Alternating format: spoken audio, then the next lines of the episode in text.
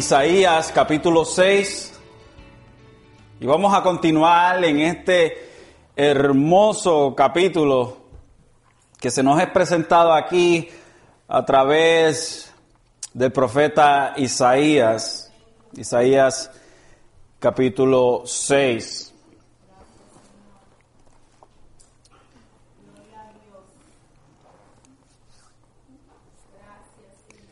¿Todos lo tienen? Amén. Dice así la palabra del Señor.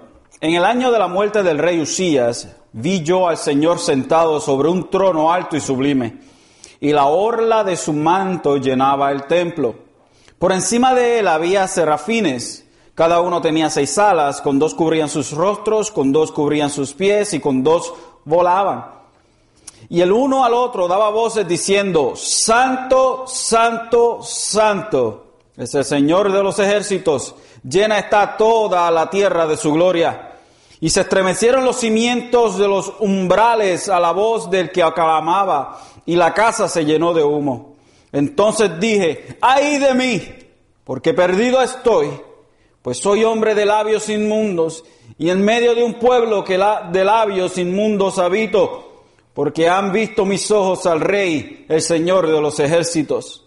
Entonces voló hacia mí uno de los serafines con un carbón encendido en su mano, que había tomado del altar con las tenazas. Y con él tocó mi boca y dijo, he aquí, esto ha tocado tus labios y, y es quitada tu iniquidad y perdonado tu pecado. Y oí la voz del Señor que decía, ¿a quién enviaré? ¿Y quién irá por nosotros? Entonces respondí, heme aquí, envíame a mí. Y él dijo, ve y di a este pueblo, escuchad bien, pero no entendáis, mirad bien, pero no comprendáis. Haz insensible el corazón de este pueblo, endurece sus oídos y núbala sus ojos, no sea que vean con sus ojos y oigan con sus oídos y entiendan con su corazón y se arrepientan y sea curado. Entonces dije yo, ¿hasta cuándo, Señor? Y él respondió, hasta que las ciudades estén destruidas y sin habitantes, las casas sin gente y la tierra completamente desolada, hasta que el Señor haya alejado a los hombres y sean muchos los lugares abandonados en medio de la tierra.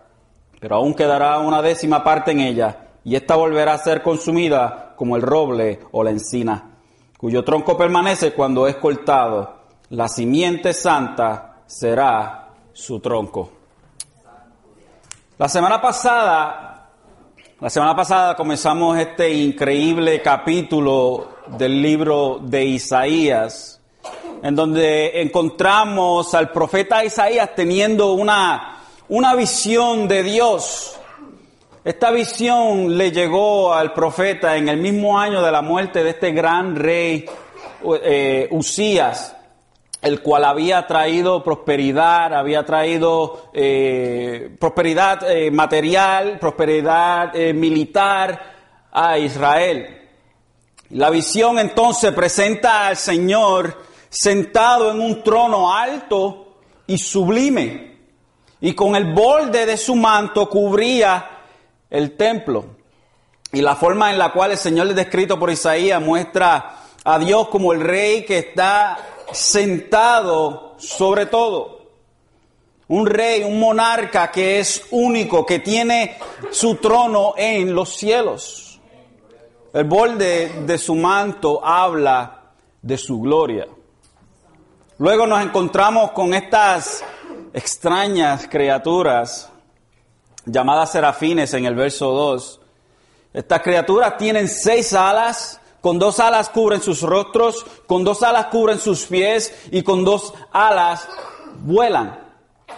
Y los serafines utilizan cuatro de sus alas eh, para expresar su, su humildad.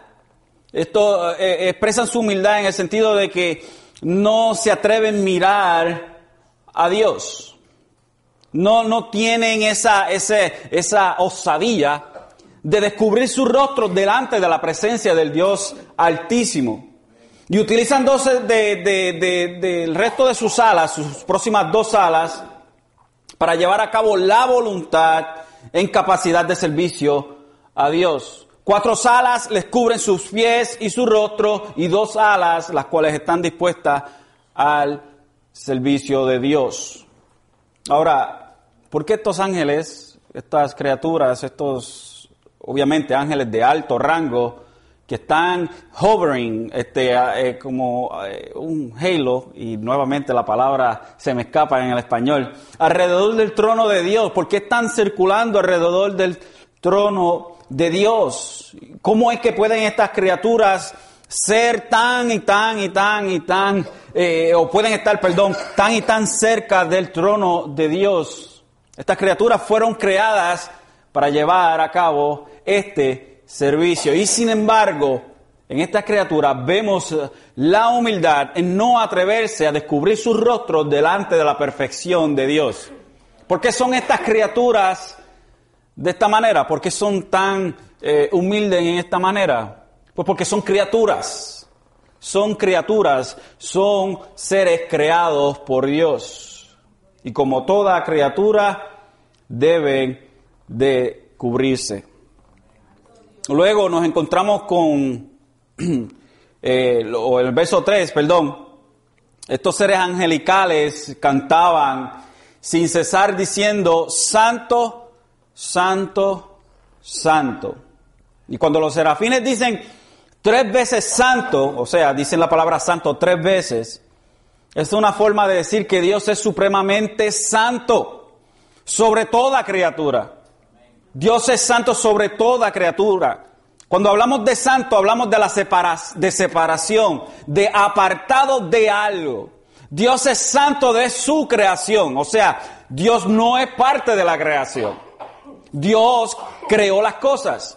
Si la creación dejara de existir, todavía Dios existe, porque Dios no es una criatura. Dios no fue creado. Dios siempre ha sido y siempre será. Para Dios no está el concepto de el tiempo y el espacio en su ser como tal. Sin embargo, eh, lidia o, o brega, en otras palabras, con sus criaturas en tiempo y espacio. Su plan se lleva a cabo en tiempo y espacio, aquello que nosotros experimentamos todos los días. Nosotros experimentamos el tiempo y el espacio y no hay un momento en el cual nos podamos imaginar algo sin tiempo o algo sin espacio. Es imposible para nosotros. Trate de pensarlo y no va a poder llevarlo a cabo. No podemos pensar en la nada. El simple hecho de yo decirle que piense en nada lo hace pensar. Así que es imposible. Sin embargo, para Dios esto es su naturaleza. La naturaleza de Dios es sin tiempo y sin espacio, sin embargo, Él lidia con sus criaturas en tiempo y espacio. Esto es algo que, perdón, que tenemos que, que, hacer diferencia entre Dios y nosotros. Dios en, esencialmente lo que hace es que se, se inclina hacia nosotros para que nosotros podamos entenderle. En el Eh, eh, algo también bien interesante que vemos es en el medio del canto de estos serafines, tiemblan los dinteles de la puerta del templo o, el marco de la puerta del templo. Luego el templo se llena de humo y estos, eh, en estos se ve o esta, esta forma de Dios presentarse como una columna de humo, lo vemos en diferentes sitios en el Antiguo Testamento y la semana pasada pudimos eh, cubrir algunos de estos versos y en esta tarde no voy a entrar en, eso específicamente porque si no, no terminamos hoy. Ah, Dios en, diferentes ocasiones se presentó y se, se, dejaba manifestar en algo que se llama la Shekinah, que es la presencia de Dios en forma de una nube. En el templo de la dedicación del templo de Salomón, Dios se presentó como en una nube, iba al frente del pueblo de Israel en el desierto como una nube. Y también cuando se presentó en el Sinaí al pueblo como una nube. Y en diferentes formas, esto es lo que nosotros llamamos una teofanía. Es una presentación de Dios física, que lo podemos ver. En algunas ocasiones eh, Dios se presentó como hombre. Esto es lo que nosotros llamamos una cristofanía. Es una aparición del Cristo preencarnado. Y esto lo vemos cuando vemos en el Viejo Testamento el ángel del Señor se le apareció a fulano de tal. El ángel del Señor se presentó aquí. Peleó Jacob con el ángel del Señor. No era cualquier ángel, era Jesucristo. Lo único que obviamente antes de nacer no era Jesucristo, es la segunda persona de la Trinidad. Por eso llamamos una cristofanía o una teofanía. Eh, luego vimos la reacción del profeta ante tan increíble visión. Era, la visión era sublime, era, era poderosa para, para el, el profeta en el verso 5. Delante del rey todo el que viene debe estar vestido de la manera correcta. Todo el que viene delante del rey tiene que estar vestido de la manera en la cual el rey exige que se le presente en sus súbditos. Adecuadamente, en, humillación. Isaías entonces delante de Dios estaba inadecuado.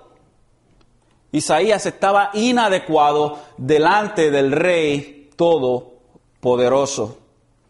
Y cuando vio la pureza de Dios en su trono, y luego se ve a sí mismo en su pecado sucio delante de Dios, ve que este rey, ve que este Dios sentado en su trono es un Dios que odia el pecado. Por ende, entonces la, la reacción que tiene Isaías en el verso 5 dice, ay de mí, ay de mí. O sea, I am undone. voy, a, voy a ser deshecho. Eh, eh, eh, es la idea de, una, la reacción de una persona que sabe que está a punto de ser asesinado por el rey. So, la reacción de, Isaías es de una persona que está en, en, el momento cumbre de su vida, que sabe que va a perder su vida porque ha venido delante del rey de una forma indigna.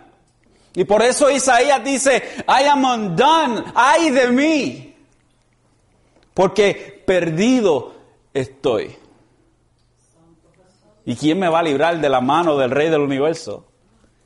¿Quién me va a mí a librar de la mano del Rey del Universo? No hay quien. Por eso es que Isaías siente el peso de su pecado y ve la gloria de la santidad de Dios.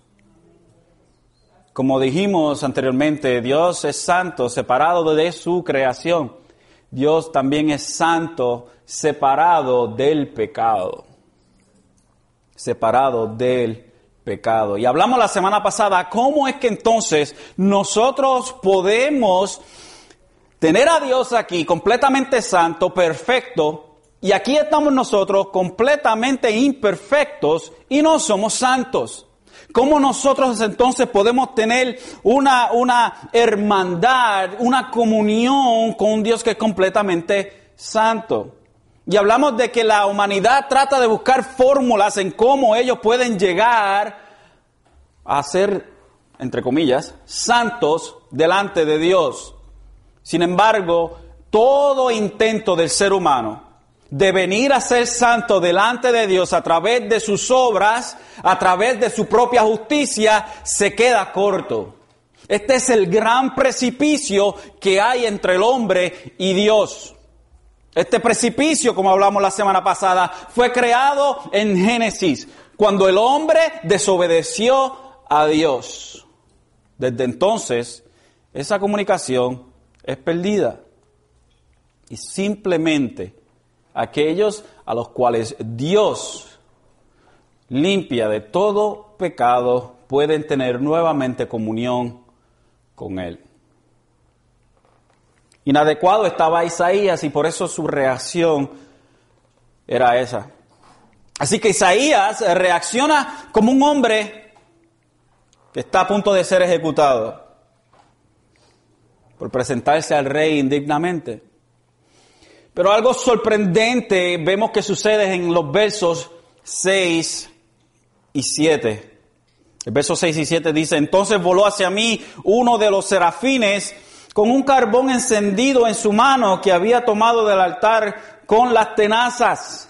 Y con él tocó mi boca y dijo, he aquí, esto ha tocado tus labios y es quitada tu iniquidad y perdonado tu pecado. Algo sorprendente, algo increíble. El retrato que se nos presenta es de, es de una limpieza hecha no por manos de hombres, no por manos de Isaías, no por manos de cualquier otra persona, sino que es hecha por manos del cielo, por manos divinas. El carbón es tomado del altar del incienso, donde el fuego no era un fuego extraño. El altar del incienso era, el, fuego de, que estaba en el altar del incienso era un fuego que Dios prendía él mismo. Así que no podía ser un fuego extraño entonces sino que era el fuego de Dios. Así que Isaías entonces es purificado y habilitado, no por sí mismo, no porque él, él era mejor que nadie, no, no, por ninguna razón humana, simplemente por una razón soberana de Dios. Isaías entonces fue limpio de sus pecados y a la misma vez habilitado para llevar a cabo una tarea extremadamente difícil. Y esto es lo que vemos en los versos 8 al 13. En esta tarde entonces vamos a tener tres encabezados. El mensajero, el mensaje y el remanente. El mensajero, el mensaje y el remanente. Y comenzamos con el mensajero. Y vemos en el verso 8, dice, y oí la voz del Señor que decía, ¿a quién enviaré? ¿Y quién irá por nosotros?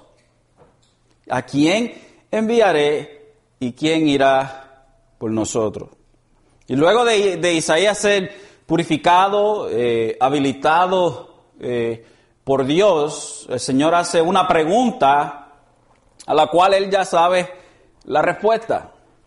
Dios hace una pregunta y es extraño porque si, si hemos estudiado un poquito de los atributos de Dios, sabemos que Dios lo sabe todo, que para Dios no hay nada oculto que antes de que nosotros hablamos, Dios sabe lo que vamos a hablar. Que antes de que nosotros eh, pensemos algo, ya, Dios sabe lo que estamos pensando. O sea, nosotros somos completamente transparentes delante de Dios, nos guste o no nos guste. Lo tratemos de ser o no lo tratemos de ser, estamos completamente desnudos delante de Dios y no podemos ocultar nada. Entonces, la pregunta es un poco extraña vemos al Señor haciendo una pregunta, como si Dios necesitara alguna nueva información de nosotros, lo cual Él no necesita. La pregunta, ¿a quién enviaré y quién irá por nosotros? Y según el contexto del verso que tenemos aquí, no podemos decir con certeza o concretamente 100% que cuando el Señor habla aquí en el sentido plural, es un testimonio a la Trinidad, sino que más bien la idea es que se nos presenta en este diálogo es de un rey teniendo una conversación con sus consejeros, quienes serían en esta visión los serafines. Esta es la imagen que se nos es presentada a nosotros, los serafines alrededor del trono y Dios preguntando, el Señor preguntando, ¿a quién enviaremos? Y, la pregunta no es dirigida a alguien en específico. Por ejemplo, esta es la idea que vemos aquí en este verso. Después que Isaías es, purificado y habilitado, de momento el Señor está sentado y dice, ah, ¿a quién vamos a enviar? ¿A quién vamos a enviar para que, lleve a cabo esta, esta gran tarea? Hmm. Hmm. ¿A quién vamos a enviar? ¿A quién vamos a enviar? O sea, la pregunta es dirigida a nadie, eh, a nadie en el sentido de que no está dirigida a una persona en específico, pero a la misma vez sí está dirigida a alguien en específico. se oye un poco, contra, un poco no, completamente contradictorio. Pero esa es la idea que tenemos aquí en el verso. ¿Quién irá? ¿A quién enviaré? ¿Quién irá por nosotros? Y esta pregunta buscaba la respuesta del profeta. Es, por ejemplo, cuando Adán y Eva pecan, después de su pecado ellos se esconden y el Señor estaba caminando por el vuelto y pregunta a Adán, Adán, ¿dónde has escondido? ¿Dónde has escondido Adán? Como si Dios no supiera dónde, estuviera, dónde estaba Adán. Y cuando, y cuando le busca eh, explicación, le dice, ¿quién te dijo a ti que estabas desnudo? ¿Quién les dijo a ustedes? Obviamente Dios sabía, Dios lo que estaba buscando era la respuesta de ellos, la confesión de ellos. Y lo mismo es lo que vemos aquí. ¿A quién enviaré? ¿A quién irá por nosotros? Es como aquel vocero, eh, Dios busca, perdón, la, la, la respuesta de aquel mensajero que va a ser el vocero que va a llevar el mensaje de él. Así que debemos entender que Dios no necesitaba tener nueva información porque Dios lo sabe todo. Eh, un suceso similar lo vemos en la visión que tuvo el profeta Micaías, no Miqueas, Micaías en Primera de Reyes 22. Vaya conmigo a Primera de Reyes 22.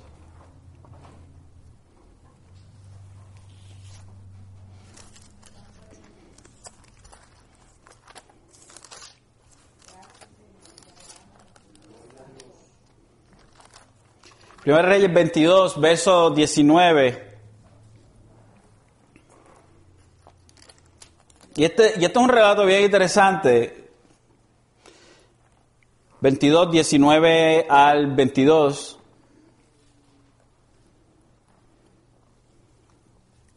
Este es eh, Micaías hablando de una visión que de la visión que él tuvo y esta era la palabra para el rey, quien estaba buscando ir en contra de un pueblo y le estaba eh, buscando consejos a los profetas, pero estos profetas eran falsos profetas. Y él no quería inquirir al profeta Micaías, porque Micaías siempre le decía al rey de Israel lo que él no quería oír. Y entonces, eh, mira qué interesante lo que, el, relato que tenemos aquí. El, rey de Judá y el rey de Israel se unen para ir en contra de, este, de un pueblo. Entonces, el pueblo de, el, rey de Judá le dice al rey de, Israel, oye, este, usted no tienen profetas aquí que, que, no, que a los cuales podamos inquirir. los profetas del, del pueblo de Israel, todos eran falsos profetas. Entonces, el rey de Judá se da cuenta que esta gente son falsos profetas y le dice, oye, no hay uno verdadero profeta de Jehová aquí.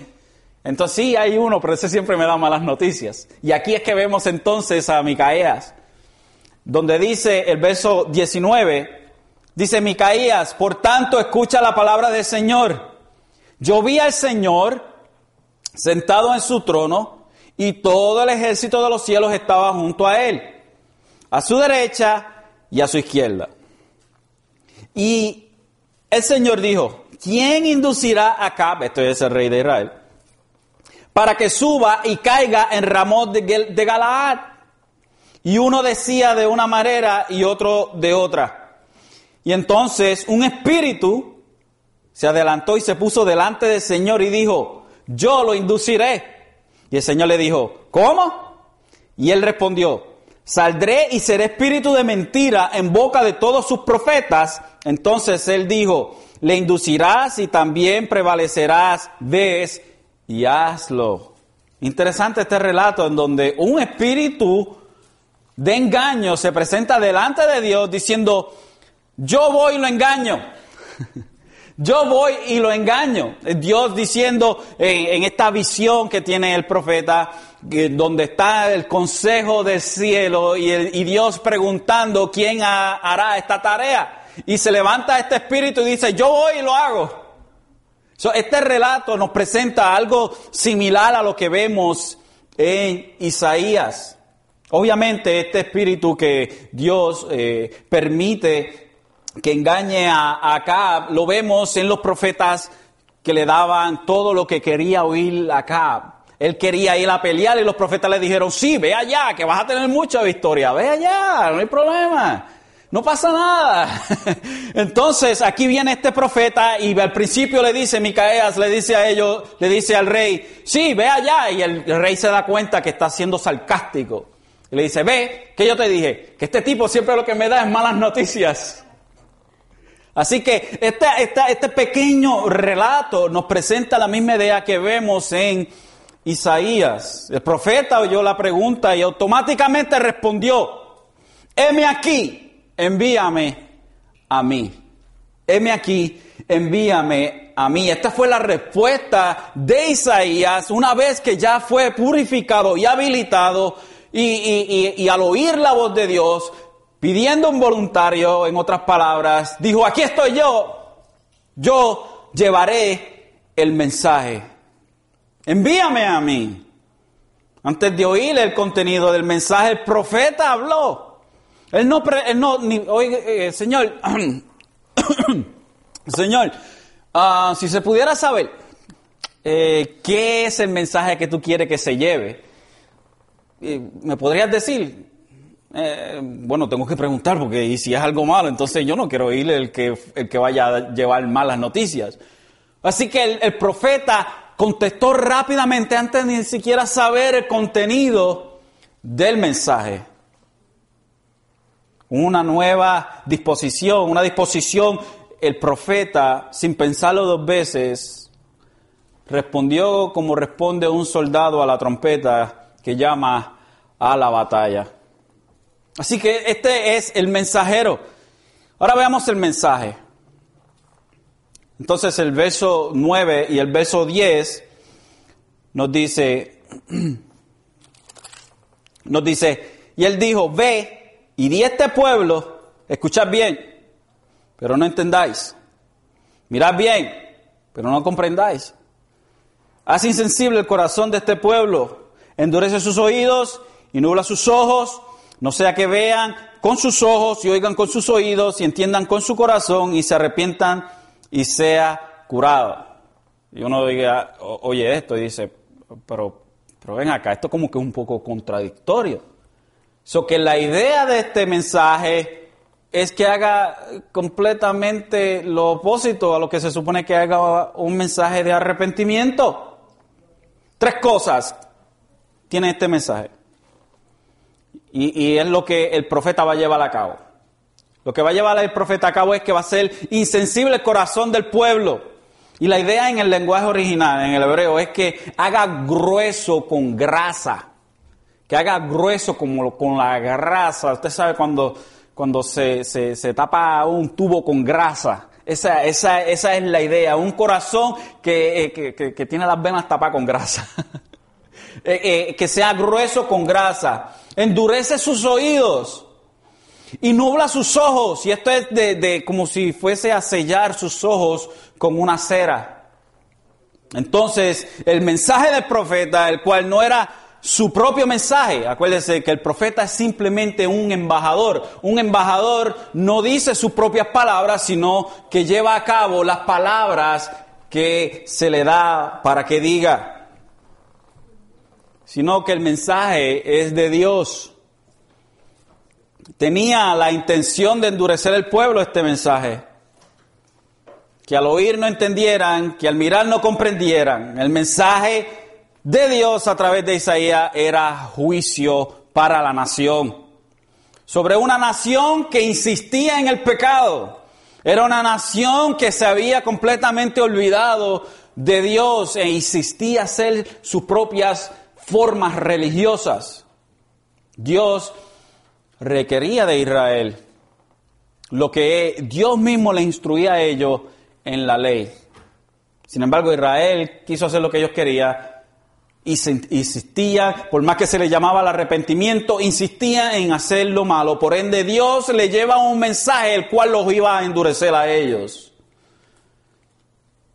Una nación que vive bajo su propio criterio y no como el criterio que Dios ha puesto, es una nación que está para perecer. El mensaje en su contenido era y mira qué interesante, por eso es que es un poco contradictorio. El mensaje en su contenido era de arrepentimiento y de volverse a Dios. Ese era el mensaje. Y usualmente cuando uno llama al arrepentimiento, cuando llama a volver a Dios, uno está buscando la respuesta de esa persona para que oiga las palabras de Dios. Sin embargo, el mensaje de arrepentimiento que traía Isaías, el mensaje de paz que traía Isaías, el mensaje de, aviso que se arrepientan porque si no Dios va a enviar eh, eh, calamidad a la nación, lo que hace es que los endurece a ellos. Hace completamente lo contrario. Este mensaje que, que dice devolverse a Dios es el juicio de Dios. Endurece el corazón del pueblo para que este mensaje, este mensaje hiciera todo lo opuesto a lo que dice. Interesante, ¿no? Dios usa un mensaje de arrepentimiento para endurecer los corazones de los oyentes de todos aquellos que insistían en hacer lo malo, a pesar de que Dios había dicho que no lo hiciera. Este juicio que vemos de parte de Dios en contra de Israel es una, una sombra, es una sombra, un retrato de lo que sucedería más de 700 años después al igual que con Isaías, la mayoría del pueblo y sus líderes no creían en un profeta. Este profeta, más grande que todos los profetas, fue Jesucristo. Así que vaya conmigo a Juan capítulo 12 y vamos a unir esto, este, Isaías 6 y Juan 12. Usted va a ver la hermosa liga que hay, el hermoso eslabón que hay entre estos dos eh, pasajes. Juan capítulo 12.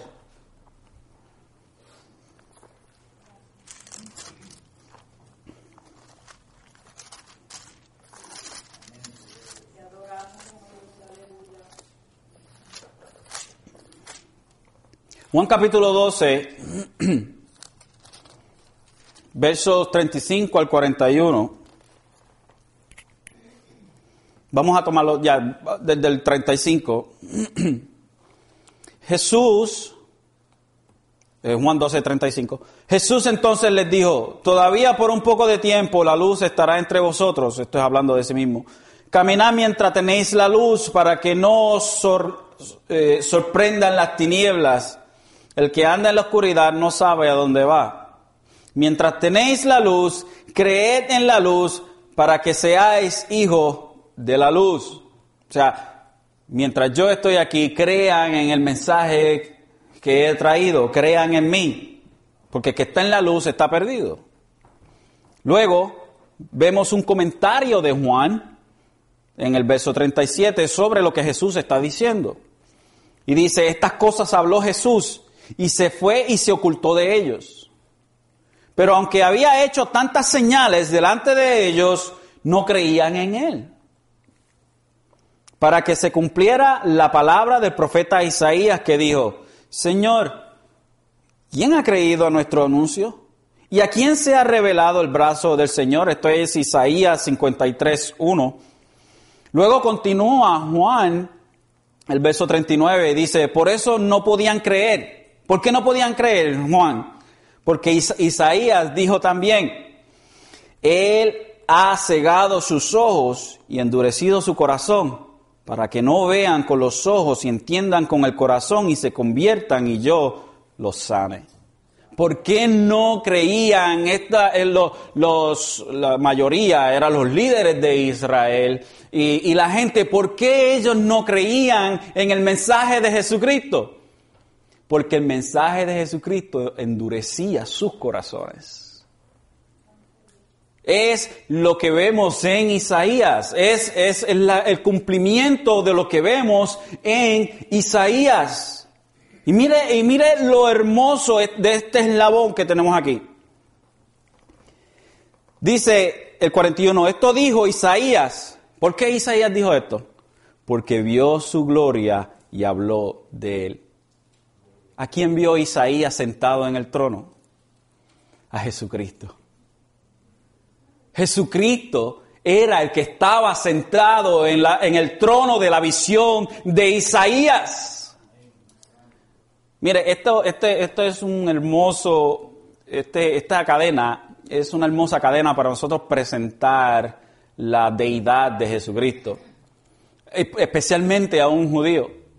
Cuando nosotros llevamos a un judío a, Isaías capítulo 6 y usted le pregunta de quién está hablando, bueno, está hablando de Yahweh. Bueno, no dirían Yahweh porque los judíos no dicen Yahweh. Pero eh, este, es, este, este es el Señor. Este es Dios de quien está hablando Isaías. Y cuando lo llevamos entonces a Juan, Juan dice que lo que vio Isaías fue la gloria de Jesucristo. Así que el mensaje de Jesucristo tapaba los corazones, los oídos y los ojos de los que lo oían y no creían. ¿Por qué no creían? Porque era el juicio de Dios sobre la nación. Vamos a Marcos 1, Marcos 1, y vamos a, a continuar explorando esta idea. Marcos capítulo 1.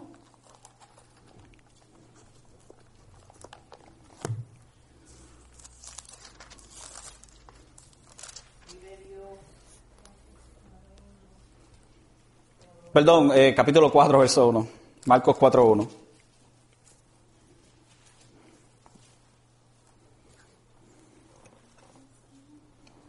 Marcos 4.1 dice, Comenzó a enseñar de nuevo junto al mar y llegó a él una multitud tan grande que tuvo que subirse a una barca que estaba en el mar y se sentó.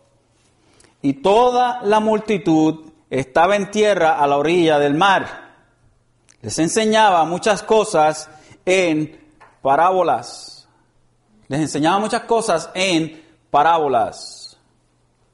Y si brincamos al verso 10, después que Jesucristo le presenta a ellos la parábola del sembrador, vemos que el verso 10 dice, cuando se quedó solo, sus seguidores, junto a los doce, le preguntaban sobre las parábolas y él les decía, el verso 11, a vosotros os ha sido dado el misterio del reino de Dios, pero los que están afuera reciben todo en parábolas. ¿Para qué? Y vemos que Jesucristo repite lo que vemos en Isaías capítulo 6, para que viendo vean, pero no perciban, y oyendo oigan, pero no entiendan, no sea que se conviertan y sean perdonados. Jesús hablaba en parábolas a esta gente para que no entendieran. para que no entendieran, para que aquellos que no creían no entendieran. ¿Y por qué no creían? Porque no entendían. Es como, es como si fuera una contradicción y, esto es lo que nosotros llamamos una, una, eh, una paradoja. Eh, son, son dos líneas paralelas que van pero que nunca se mezclan es donde vemos la responsabilidad del hombre para arrepentirse delante de Dios, pero a la misma vez Dios es el soberano, el cual trae al hombre al arrepentimiento. Sin embargo, la palabra dice, arrepiéntete. Sin embargo, la palabra nos dice que el que nace de nuevo, nace del Espíritu.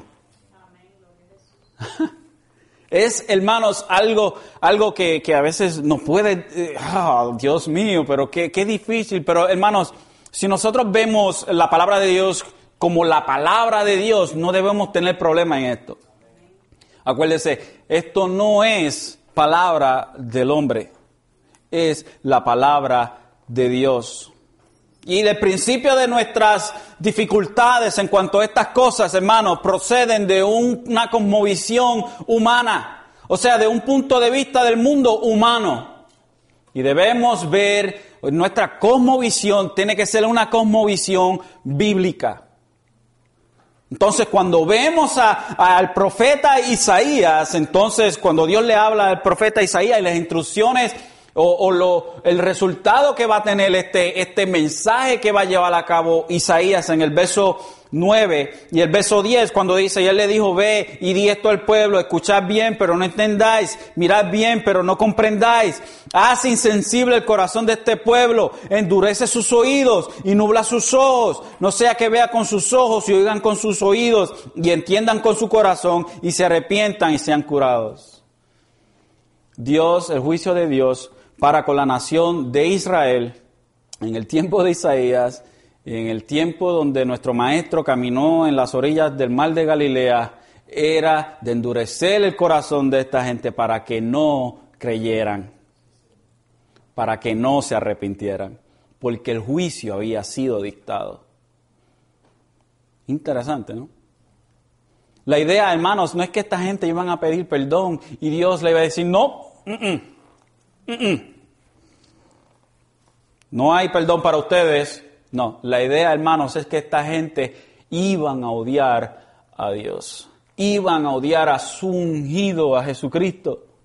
Iban a odiar el mensaje que traía el Mesías, el Mesías que ellos mismos estaban esperando. Mire, hermanos, si no llega a ser por Dios, y si no llega a ser por Dios, y vamos, vamos a, a, nosotros a transportarnos. Si no llega a ser por Dios, nosotros mismos, nosotros mismos, si tuviésemos la oportunidad, matáramos a Dios.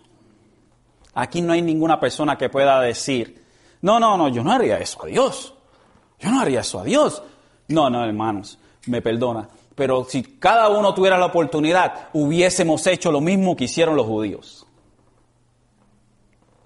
Porque el corazón de nosotros, del hombre, el corazón de, una criatura que está en pecado es de ir en contra de Dios y odiar a Dios. Aunque con nuestra boca digamos otras cosas, pero nuestros hechos, acciones y nuestra vida prueban todo lo contrario.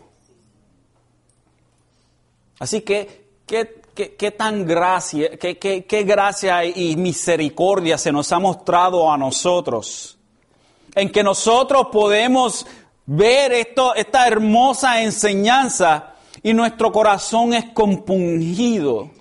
Aunque seamos creyentes, hermanos, nuestro corazón es compungido, es exprimido a tan gran revelación que Dios nos ha dado a nosotros en su palabra. Que oigan y no entiendan. Imagínense, nosotros en esa posición, que oigamos y no entendamos. Que se nos hable y no queramos oír. Que nuestro, nuestro corazón esté lleno de grasa.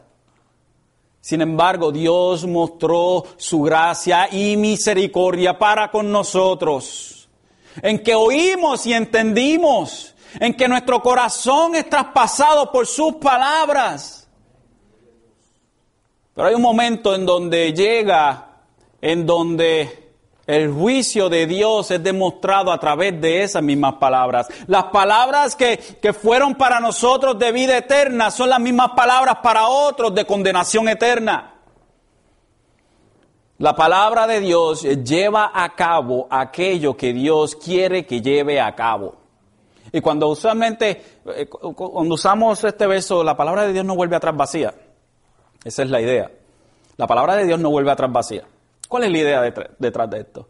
Bueno, usualmente lo usamos como una madre que tiene su hijo en el mundo. Y es difícil una madre cristiana contener su hijo en el mundo en tan grande eh, eh, peligro. Es difícil para un padre y para una madre. Y usualmente se le dice, no te preocupes, que ese, ese muchacho oyó la palabra del Señor y la palabra de Dios no torna atrás vacía y queremos darle encouragement, queremos darle ánimo a la hermana y todo eso. Pero la palabra, eso no es lo que quiere decir el verso. La palabra de Dios lleva a cabo aquello por la cual fue mandada. O te convierte o te condena. ¿Cuál es el problema de los fariseos? ¿Por, ¿Por, qué ¿Por qué Jesucristo, eh, eh, eh, Dios, a través del mensaje de Jesucristo, sentenció a, esta, a, estos líderes y a la mayoría de los judíos? Porque delante de tan gran evidencia de que Jesucristo era el Hijo de Dios, dijeron, este hombre tiene un demonio y es un samaritano. Este hombre, en alguna ocasión, alguna ocasión dijeron, este hombre, las cosas que hace es por el poder de Satanás, por el poder de Belcebú, el señor de las moscas. Y ante gran revelación, ante gran eh, eh, evidencia y una persona determinar lo contrario, hermanos, para esa persona no hay salvación. Ante gran evidencia no hay salvación. ¿Por qué? Porque no hay otro nombre bajo el cielo donde el hombre pueda ser salvo. No hay otro camino. No hay otro camino. No podemos hacerlo con nuestras fuerzas. No podemos hacerlo con otro Dios. Y, lo pongo entre comillas porque no hay otro Dios. Hay, hay dioses que son inventados por los hombres. Así que el único camino hacia, hacia el cielo, hacia la vida eterna es Jesucristo. Y determinar que Jesucristo es el diablo, o determinar que Jesucristo lo que hacía era por el poder de, Satanás, ¿qué otro camino va a haber? Si el único camino lo estamos rechazando, no hay salvación. Rechazar a, a Jesucristo delante de tanta evidencia es juicio de Dios. Entonces vemos que cuando Jesucristo hablaba en parábolas a esta gente, les hablaba para que sus corazones se endurecieran, para que sus ojos no vieran, para que sus oídos no oyeran, para que no se arrepintieran. Esto es la sentencia de Dios a una nación o a una persona que insiste a rechazar el Evangelio. Ahora, Dios ha sido bueno con nosotros y le, le debemos dar gloria a Dios porque Él ha sido sumamente misericordioso con nosotros. Pero tenemos que entonces nosotros predicar este, este, este evangelio, hermanos, a todas o todos cuantos podamos. Una y otra vez, una y otra vez, una y otra vez, una y otra vez. Pero llega el momento en donde Dios utiliza este mensaje para endurecer los corazones. Y de ahí en adelante ya no hay más esperanza, porque no hay otro Dios. El momento de la gracia se acabó para esa persona. Y es, y es un momento, wow, increíble. Increíble. Dios es paciente. Dios es bien paciente, pero su paciencia tiene límites. Entonces las, las parábolas que Jesús decía y hablaba revelaban las verdades del reino a los que creían y a los que deliberadamente no creían. Estas verdades les ocultaban la verdad. Y este fue el juicio a una nación apóstata. Entonces el verso 11 es aquí en Isaías 6, dice, entonces dije yo, ¿hasta cuándo, Señor? Él respondió, hasta que las ciudades estén destruidas y sin, y sin habitantes, las casas sin gente y la tierra completamente desolada. Hasta que el Señor haya dejado a los hombres y sean muchos los lugares abandonados en medio de la tierra. El profeta pregunta, Señor, ¿hasta cuándo es esto? ¿Hasta cuándo es tu juicio? Bueno, Isaías, hasta que el juicio lleve a cabo el propósito que yo tengo. Hasta que Israel sea completamente hecho un desierto.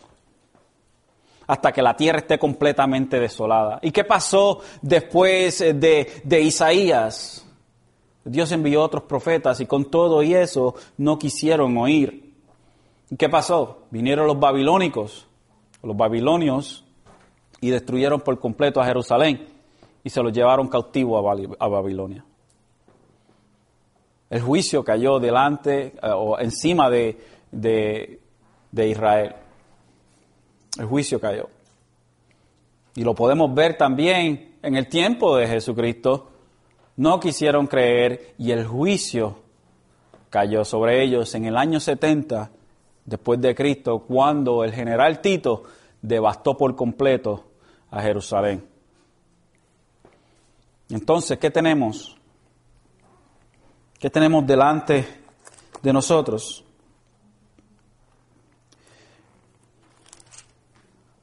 El verso 13 entonces dice, pero aún quedará una décima parte en ella, y ésta volverá a ser consumida como el roble en la encina. O sea, van a quedar unos pocos, y aún estos pocos van a ser destruidos. Sin embargo, va a quedar lo que dice una, un, un tronco o la simiente santa será su tronco. De unos pocos que van a quedar, unos más poquitos todavía iban a ser el remanente. Sí, porque Dios no iba a destruir a Israel por completo, porque Dios había hecho sus promesas a Abraham, porque Dios le había prometido a, a, a David que su descendiente se iba a sentar en el trono por siempre. ¿Y quién era este descendiente de David? Jesucristo. Así que las promesas de Dios estaban vigentes. Dios no se había tornado por completo en contra de Israel. Pero había un pequeño remanente. No es la mayoría, hermanos, como usualmente nosotros pensamos. Es un pequeño, al final del día es un pequeño remanente. Unos pequeños fieles. Cuando Jesucristo murió, el día de Pentecostés, después de miles y miles y miles de personas que habían oído el mensaje de, Jesucristo, ¿quiénes quedaron? ¿Quiénes eran aquellos que estaban en el aposento alto? 120 personas nada más. Después de miles de personas que oyeron, oyeron el mensaje de Jesucristo. 120 personitas nada más, un pequeño remanente. Y de ese pequeño remanente tenemos hoy en día millones y millones y millones de personas. Hermanos, a nosotros se nos ha dado una gracia que no podemos darle ninguna clase de, de, de, valor humano es, es, tan cara que es incalculable su valor. Se nos ha dado a nosotros una misericordia incalculable. Hermano, valoremos lo que Dios ha hecho por nosotros, pecadores impedernidos que no queríamos tener nada que ver con Él. Y Dios es misericordioso con nosotros, aún nosotros siendo sus hijos, porque todavía, todavía pecamos. Todavía nosotros pecábamos y el que diga que no peca hace a Dios mentiroso. Nosotros pecamos todavía y Dios derrama su misericordia y son renovadas cada día. Así que el mensaje del mensajero era bien, bien difícil. Y como hablamos la semana pasada, ¿cómo terminó este gran mensajero de Dios? ¿Cómo terminó este gran profeta de Dios, Isaías? Isaías, según la tradición, terminó aserrado por la mitad, cortado por la mitad con una sierra de madera. ¿Y cómo terminó este gran mensajero y profeta de Dios que vino a traer la luz al mundo? Crucificado en una cruz. Pero el mensaje llevó a cabo lo necesario. Y este, este gran pasaje que nos muestra este gran mensajero Isaías viendo la visión del Dios Jesucristo sentado en el trono y a la misma vez nos presenta el trabajo y el mensaje de Jesucristo para con sus contemporáneos y para con nosotros. Es, hermanos, algo hermoso, como la palabra de Dios es entretejida perfectamente para nuestro entendimiento, para nuestra edificación como sus hijos y para el que insiste en no creer, para su propia condenación.